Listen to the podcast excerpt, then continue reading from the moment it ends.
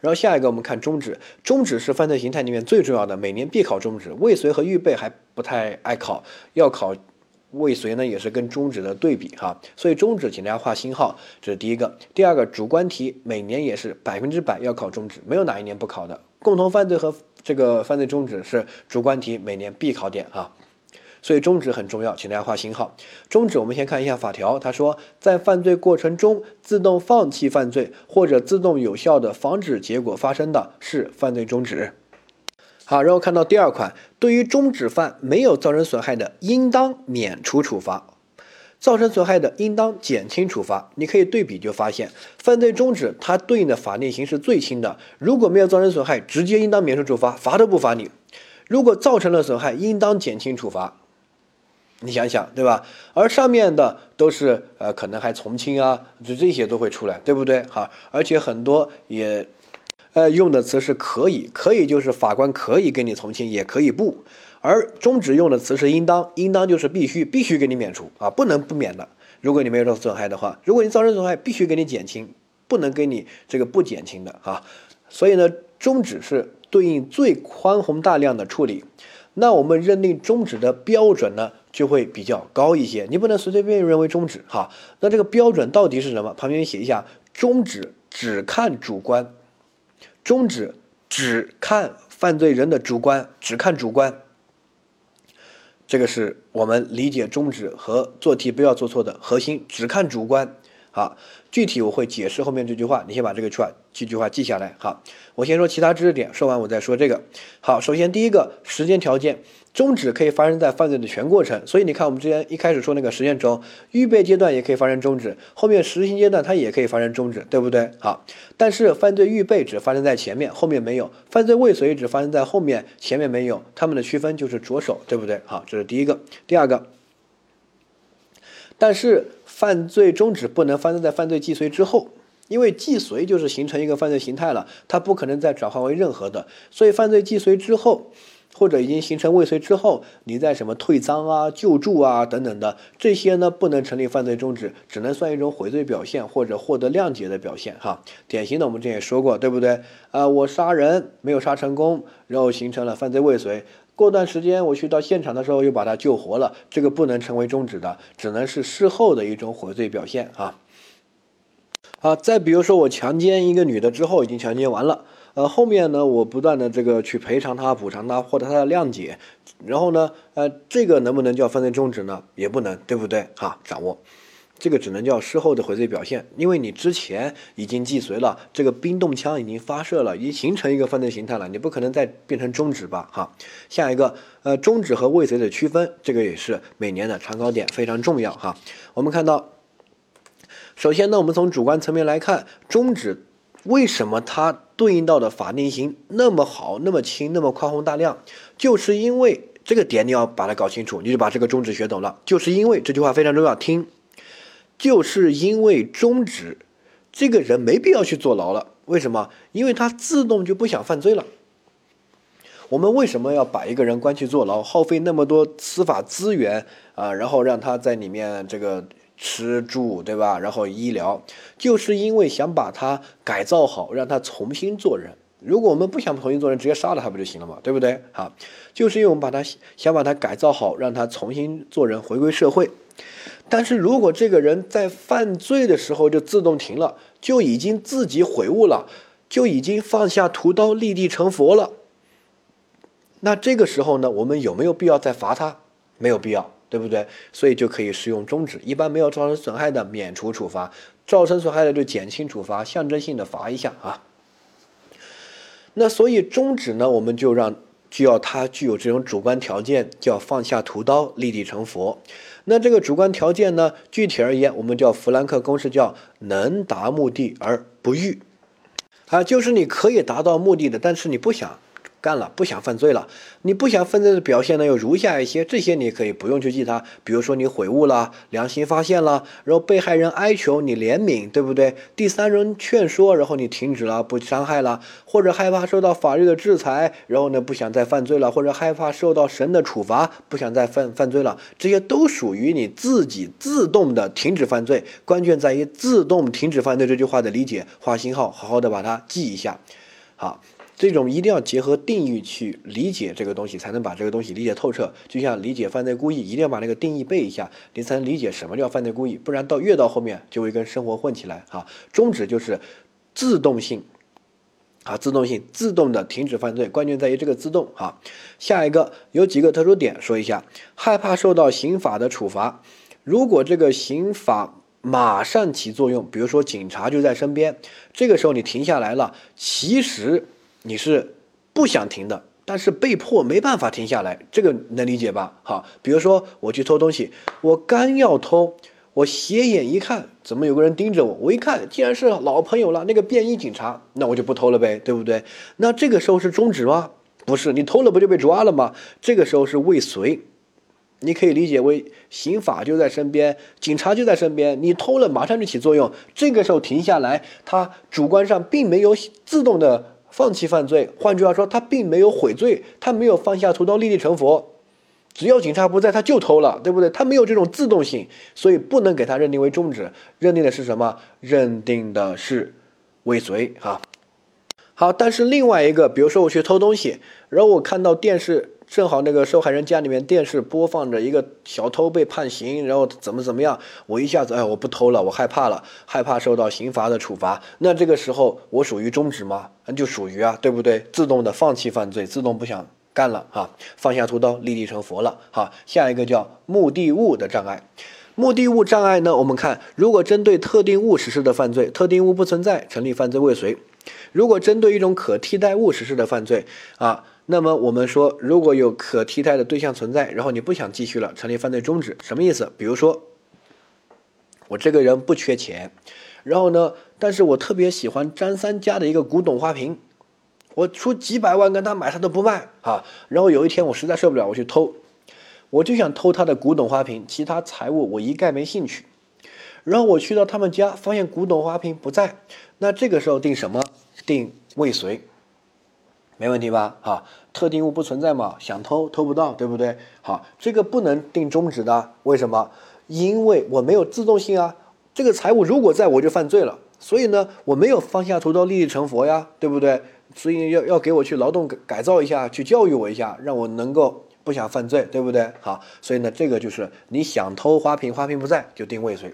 但是另外一种情况哈，针对可替代物实施的犯罪，比如说我缺钱，我去张三家盗窃，我本来想着有什么拿什么，或者就偷一些珠宝，然后进去一看，呃，这个珠宝虽然没有，但是也有一些很值钱的一些东西，什么手机、电脑、钱包啊等等的。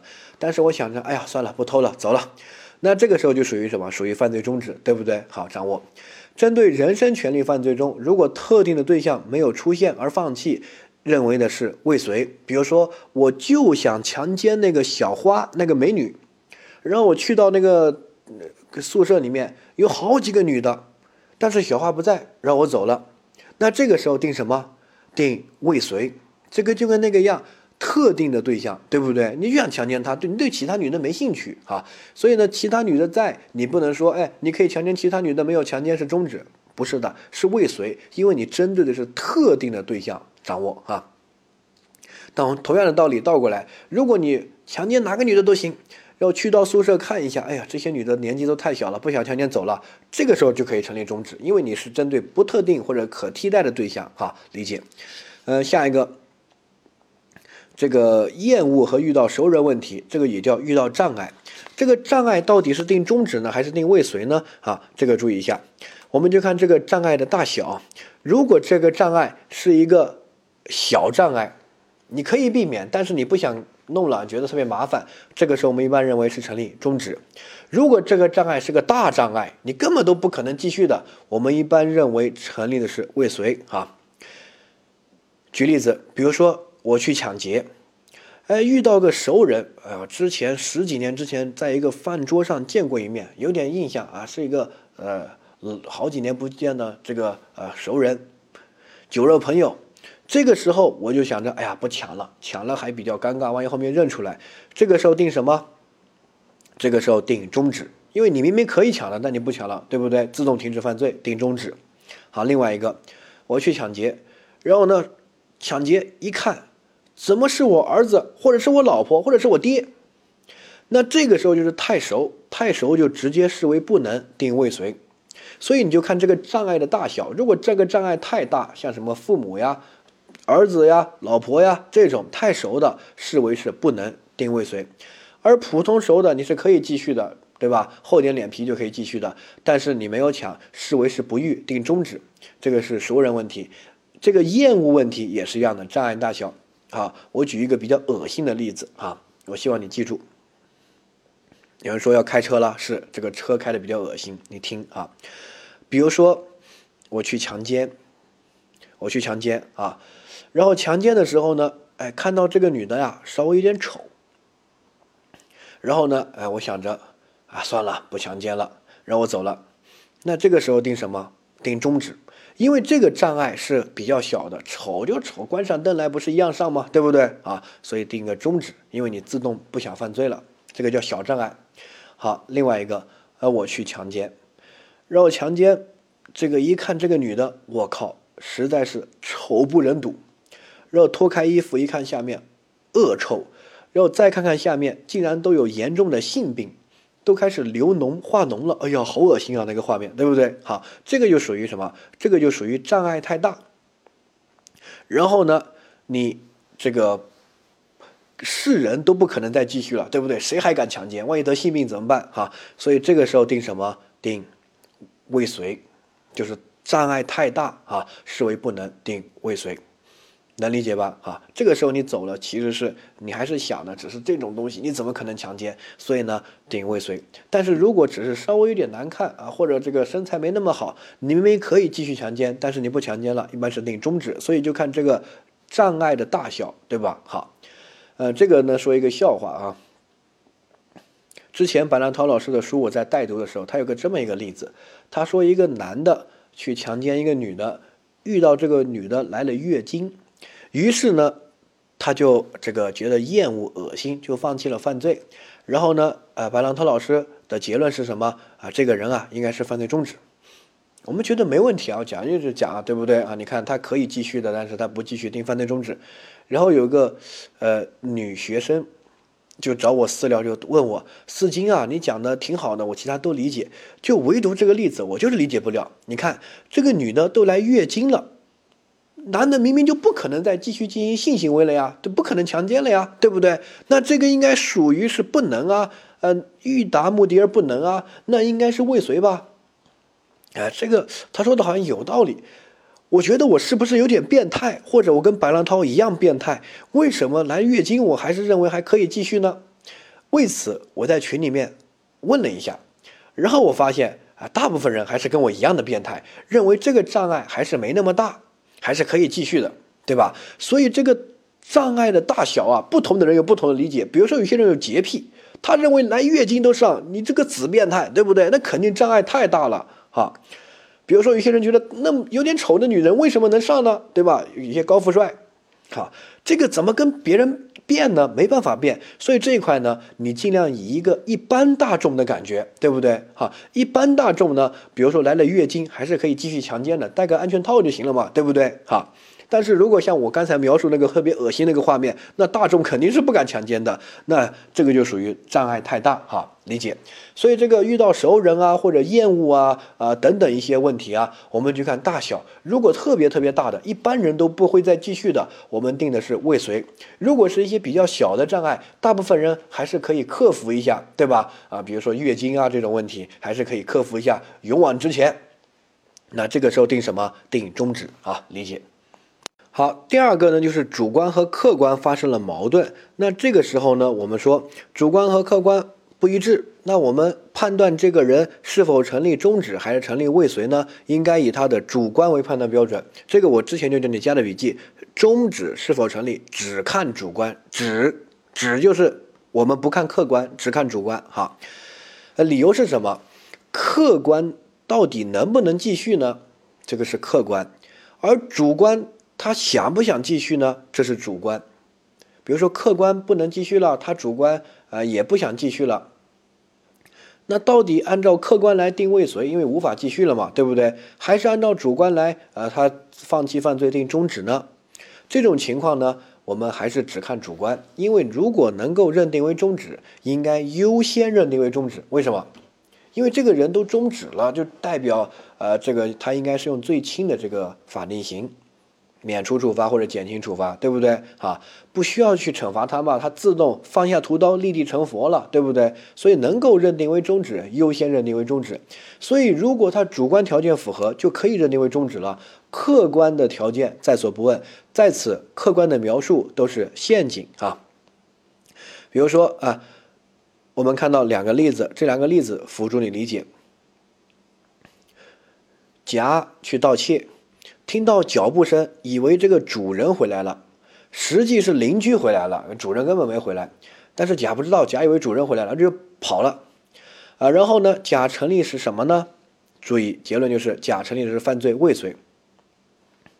有些人分析这个就说，你看四金，实际上主人根本就没回来，是邻居回来了。换句话说，他还是可以继续盗窃的呀，他可以继续盗窃，但是没有继续盗窃。跑走逃走了，所以应该成立终止，对吗？错，你这样的思维就错了。为什么？因为你是从客观来分析它成不成立终止，这就是一个错误的思维。你分析它成不成立终止，只看主观，对主观的描述。我就问你，读完这个案例，这个人有没有放下屠刀立地成佛？有没有自动放弃犯罪？他放弃犯罪是自动的还是被动的？对吧？啊，应该是被动放弃犯罪嘛，所以他主观上没有这种悔罪性，没有这种自动性，没有放下屠刀立地成佛，能不能给他认定为终止？注意，不能，不能的话，这个就定的是未遂。哈，这是第一个。好，所以这个案例里面客观的描述不用去看它，它是个陷阱。我们分析这个人是未遂还是终止，只看主观，不成立终止就是未遂嘛，对不对？好，所以呢，客观主人回来了，还是主人没有回来？这个都不重要，不会影响他这个呃行为形这个犯罪形态的认定的。比如说这个换一下，说啊听到脚步声以为主人回来，真的主人回来，然后他跑逃跑了，请问定什么？那还不是定未遂，对不对？想盗窃没有成功，主人回来了，及时制止了，他就是未遂嘛，哈。然后这个主人没有回来，他听错了，难道就变成终止了吗？怎么可能？客观。不会影响他的主观，主观是判断终止和未遂的重要标准。客观主人是否回来在所不问。你可以做题时候可以把客观的描述蒙起来，不要去看他，一看他就容易分析错。就就看一个，就只看一盯着一个标准做题啊。就像你找男朋友，你就盯着一个标准找就好找，你多个标准就找不到。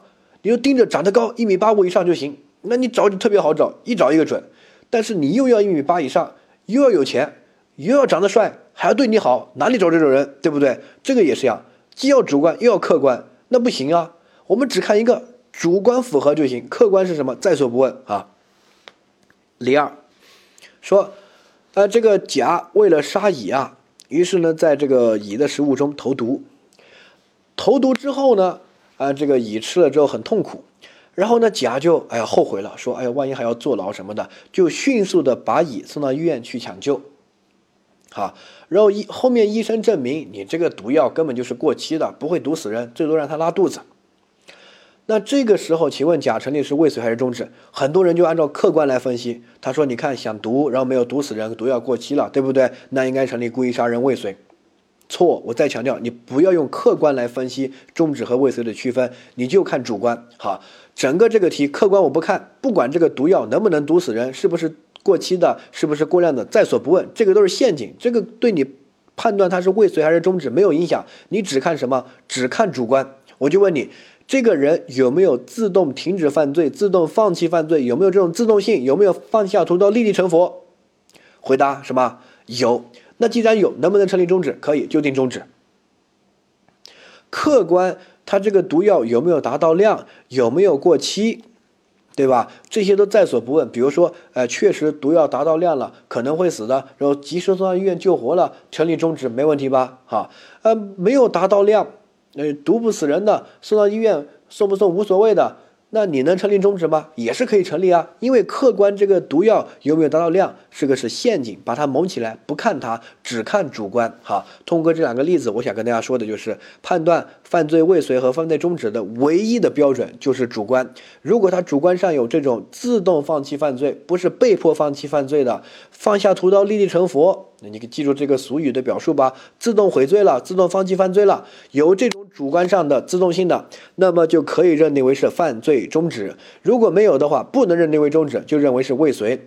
客观的描述它能不能啊，毒药有没有过期啊，啊，这个主人有没有回来呀，这些都是陷阱，这些不会影响他行为的性质啊。呃，下面。终止和未遂说完了，我们就说一下终止本身的考点。终止的成立条件，第一个就是自动停止犯罪，第二个就是终止行为，第三个真诚努力，第四个具有有效性。哈，这几个条件呢，在不同的阶段有不同的要求。啊，具体呢，我们后面会说啊。一般的，如果你还没有着手，还没有杀人，你这个要想成立终止，比如说买了把刀要杀张三，现在我不想杀了，我要成立终止，你自动停止就行了，对不对？好。但是你杀了他之后呢？你是不是停下来就行了？不是的，你可能要把他送到医院去抢救啊！就比如说这个，我们把它叫做终止行为。好，这个终止行为呢，我们一般要结合下一个条件，要真诚努力。好，这个怎么理解呢？记得我们要区分阶段。如果你还没有种下因，你只要自动放弃，这个结果就不会发生。发生也跟你没关系，你没杀他怎么会死？死也跟你没关系，对不对？好，自动放弃就行了。这个叫预备阶段的终止，由于没有种下因，自动停止即可。好，第二个，一旦有了着手行为，种下了因，这个种下因和着手还有点不一样。我我用通俗就种下了因，那么你必须把这个结果把它避免了，我们叫具有有效性。避免就是你要采取一些终止行为，真诚努力的去完成，而且要具有有效性。好，如果你只符合前两个，没有符合第三个。那么依然不能成立终止，成立的是既遂。好，我说例子，你听。好，比如说我捅了张三一刀，请问我有没有种下因？种下了，对不对？不一定啊，我捅了没，万一没有捅中他呢，对不对？好，所以呢，着手就是有犯罪行为，并且这个行为对法益造成危险。我去杀张三，我捅了他一刀，没有捅中，他闪开了。现在请问我有没有着手？有，但是我有没有种下因？没有，对吧？张三又没受伤，这个时候如果想要终止，自动停止犯罪就行了，没问题吧？哈，但是如果我一旦种下了因，比如说我捅中了张三，捅到了肚子里面，那这个时候我想成立终止，是不是停止犯罪一走了之就行了？不是的。因为终止它对应的法定刑是特别宽宏大量的，所以在这种情况之下，你想要成立终止，不仅仅要自动停止犯罪，还需要具备后面三个条件。第一个要有终止行为，终止行为包括不要再继续捅了，停下来，并且要救他，挽救。挽救就是避免那个结果发生的一些行为，这是第一个。第二个，这个行为要通过自己真诚努力的去完成，不能就假把式。比如说张三，你疼不疼啊？我帮你按一下，那个就扯，对吧？尽快的去拨打幺二零，采取一些急救措施啊，就叫叫人来帮忙啊，等等的，要真诚努力。好，有人说是不是做到这两点就足够了？我把张三尽快的送到幺二幺二零医院，送到最好的医院，找最好的医生出钱去抢救他，不是，你一定要把他救活。如果张三最后死了，哪怕你终止行为再好、再真诚努力，只要他最后死了，那么不好意思，请问他的死亡和你的杀人行为有没有因果关系？有，对吧？你没有救活他，就是死了，然后就是被你杀死的，就是因果关系。有因果关系，请问成立什么？成立犯罪既遂。成立犯罪既遂还能不能成立终止？不能。所以呢，一旦种下因之后。你需要采取终止行为，真诚努力完成，并且一定要把他救活。他一旦死了，你做的再好也没有用，就成立犯罪既遂，不成立犯罪终止。所以呢，种下因之后，需要这三个条件都要具备：有终止行为、真诚努力和有效性，缺一不可啊。如果没有有效性，他死了，成立的是既遂。好，如果救活了，但不是你。你没有终止行为，不是你救的，是别人他的老婆、他家人把他救活的。那这个时候你肯定不成立终止嘛，对不对？好，肯定成立未遂。这个注意一下。所以呢，种下因之后要想成立终止，必须这三个条件，尤其注意终止的有效性啊。好，那这个终止的有效性呢？具体而言有两种情况。第一种就是这个人真的被你救活了，这是有效的嘛？你终止行为是有效果的，对不对？好，结果被你避免了。第二种情况就是结果没办法还是发生了，但是你运气好，它被介入因素中断了。换句话说，虽然结果发生，但是跟你没有因果关系，你不能形成犯罪既遂。然后你又有终止的这个主观和终止的这个终止行为，真诚努力去救，那么可以给你认定为终止啊。好。好，具体而言，我举一个例子，你就明白了。之前也说过，比如说我捅了张三一刀，对吧？我捅了，捅中了，这个时候已经种下了因，种下了因，你想要成立终止，需要具备什么？第一个终止行为，第二个真诚努力，第三个有效性。如果把他送到医院救活了，那么我可以成立终止，对吧？有效啊。然后真诚努力，终止行为。如果是他家人把他送到医院的，我们根本没管这个事儿，那么我成立的是未遂，对不对？好。但是如果他送到医院还是没有救活，还是死了，那这个时候呢？如果他的死亡结果和我捅的行为是有因果关系的，那我没办法了啊！虽然我把他送到医院去救了，但是没有有效性这个条件，我只能成立犯罪既遂，不能成立终止，这些都没问题啊！再注意最后一个介入因素的情况，好，比如说说我捅了他一刀，然后把他送到医院，然后呢，他遇到一个他的医生仇人，一刀把他头剁下来。那这个时候，你看，第一个，我有终止行为，我也真诚努力送到医院，对不对？好，第二个，但是我没有办法把他救活。第三个，他这个死亡的结果，但是跟我的杀人行为没有因果关系啊，被介入因素中断了呀，对不对？这个介入因素独立发生异常，并且作用大，对不对？好，所以呢，这个结果跟我没有因果关系，我是不可能成立犯罪既遂的。然后呢？我们说了，如果有终止行为可以成立终止，没有的话成立未遂。你可以看到因果关系介入因素中断的那个总结部分就在这里。所以这个时候我是有终止行为的，我把他送到医院的，所以最后对我呢可以认定为终止。所以这个有效性呢有两种情况，第一种就是这个结果真的被你避免了，人救活了；第二种就是人死了，结果没有避免，但是这个介入因素帮你帮你的忙，帮你把这个因果链条中断了，哈，掌握。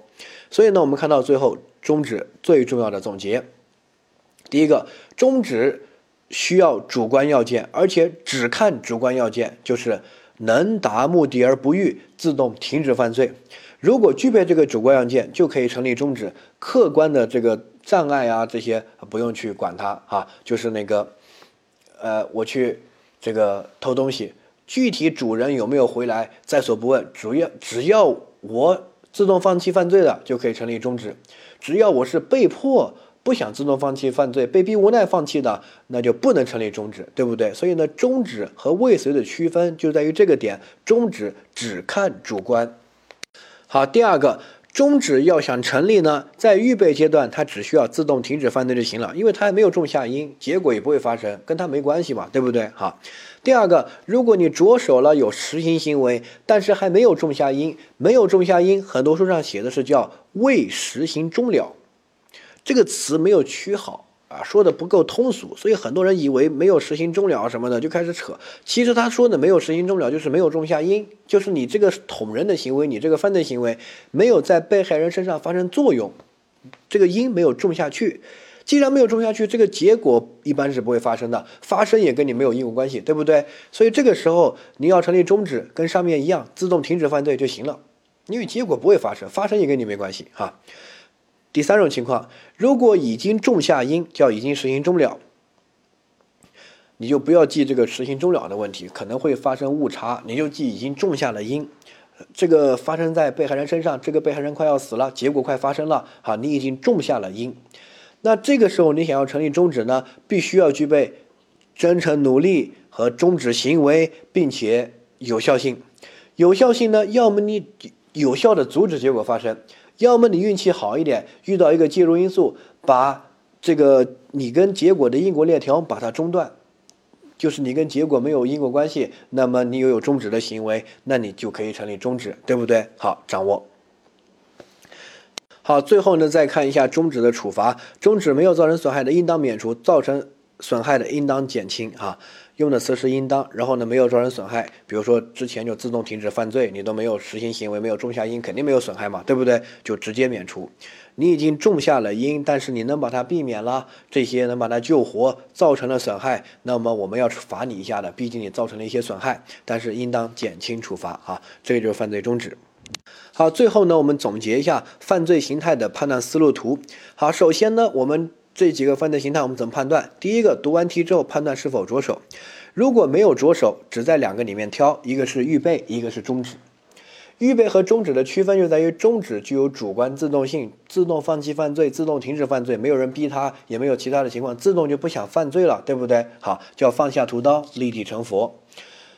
这个只需要他停下来就行了，因为没有种下因，还在预备阶段，还没有着手。好，但是如果他想继续，只是被迫停止的，我们把它叫做什么？叫做预备，对不对？好，那这个时候呢，就定犯罪预备。下一个，如果已经着手了。在结果还没发生之前呢，我们说他不可能成立预备了，就要么是未遂，要么是这个终止，对不对？好，那预这个未遂和终止的区分只看什么？只看主观，主观是欲达目的而不能，还是能达目的而不欲，对不对？你到底有没有想自动停止犯罪？有没有想放下屠刀立地成佛？如果有的话，那么我们定的是终止。如果没有的话，那么我们定的是未遂。记住，这里客观的描述是陷阱，不能看哈，完全看主观。主观上就自动的放弃犯罪，不想犯罪，放下屠刀了，就定终止；主观被迫的犯罪，还想继续的，就定未遂。好，下一个，犯罪终止呢？它的成立标准注意一下。犯罪终止的成立标准，如果是种下了因，那么它就需要。有终止行为、真诚努力，并且具有有效性。有效性两个，要么就把结果避免了，要么就是呃这个运气好，遇到介入因素把你的因果链条中断了，对不对？好，如果还没有种下因，就自动停止犯罪就行了。这个就是终止的成立标准。再复一下，这个是判断的这个过程的图。你也可以把这个结合之前那个时间轴把它写一下。这块的笔记呢，就写一下这些点就行了。好，最后一块就是加重犯也存在未遂终止形态，比如说。呃，我们我们入室抢劫、入户抢劫是比一般的抢劫要加重的。